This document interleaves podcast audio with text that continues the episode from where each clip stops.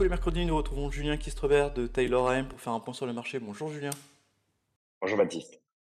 Alors on va commencer par euh, le record du S&P 500 tiré par seulement quelques valeurs euh, dans un peu la lignée des derniers mois. Est-ce que ça vous semble, cette asymétrie un peu des, indices vous semble inquiétante ou c'est logique par rapport à leur position de, force?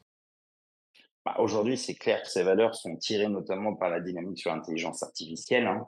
Elle s'explique certainement aussi, et puis bon, des résultats aussi qui sont extrêmement solides, hein, on va pas se mentir non plus, même si on attend les publications dans les prochains jours. Voilà, pour l'instant, ça reste solide. À noter que depuis le début de l'année, si on regarde le S&P 500 en equal weight, donc équipondéré, bah, aujourd'hui, on est plutôt en performance négative. Donc, c'est vraiment les grosses valeurs de la technologie qui continuent de surperformer. Côté États-Unis, on a eu plusieurs chiffres qui confirment la solidité qu'on voit depuis plusieurs semaines, plusieurs mois maintenant.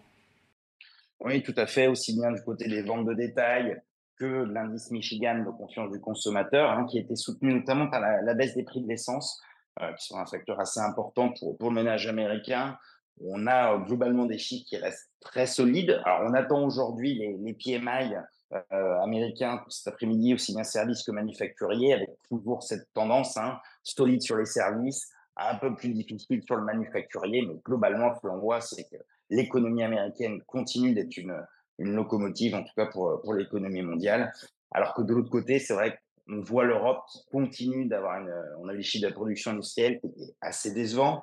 On aura le PMI européen aussi ce, matin. Bon, on s'attend évidemment à ce qu'il soit plus en dessous de 50, c'est-à-dire en phase de, ralentissement. Et c'est vrai que quand on voit la, la, décision de la Cour de Karlsruhe euh, en Allemagne qui, euh, qui a demandé euh, au gouvernement de revoir son budget et notamment ses déficits. On voit bien qu'il n'y a pas une volonté, en tout cas pour l'Europe du Nord, d'avoir une politique budgétaire qui soit supportive pour le pour l'économie. Alors malgré les chiffres décevants, la BCE a confirmé qu'il n'y aurait pas de, de, baisse de taux à, court terme. Euh, la Fed est sur la même, euh, sur la même lignée. Est-ce que vous pensez que les marchés sont, après l'optimisme de décembre, sont revenus alignés sur le scénario des banquiers centraux? Alors, ils sont encore trop hauts, les marchés. Hein. Du côté de la Fed, euh, on est plutôt sur les dot-com sur trois baisses de taux pour cette année. Le marché sera encore autour de 5 avec une probabilité de baisse des taux dès mars euh, près de 50%. On était à 80% il y a quelques, semaines.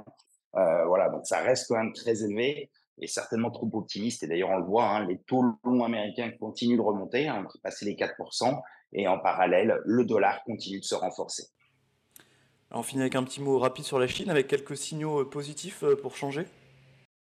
Oui, c'est vrai. Donc deux choses. Hein. Peut-être un abandon du projet de règlement sur les jours en ligne, hein, puisque le, projet a disparu du site du régulateur. Et puis une nouvelle annonce qui, enfin de rumeurs en tout cas, euh, les sociétés publiques chinoises pourraient investir sur le marché action à près de 278 milliards pour soutenir ce, marché. Voilà, on attend plus de la Chine, en tout cas si on va avoir une relance, même si on a les du PIB qui étaient relativement solides à 5,2% il faut en faire plus, notamment pour le marché immobilier. Bien, merci beaucoup Julien pour euh, ce tour de l'actualité des marchés. Retrouvez nos podcasts sur Spotify, Apple Podcasts et sur toutes les plateformes d'écoute.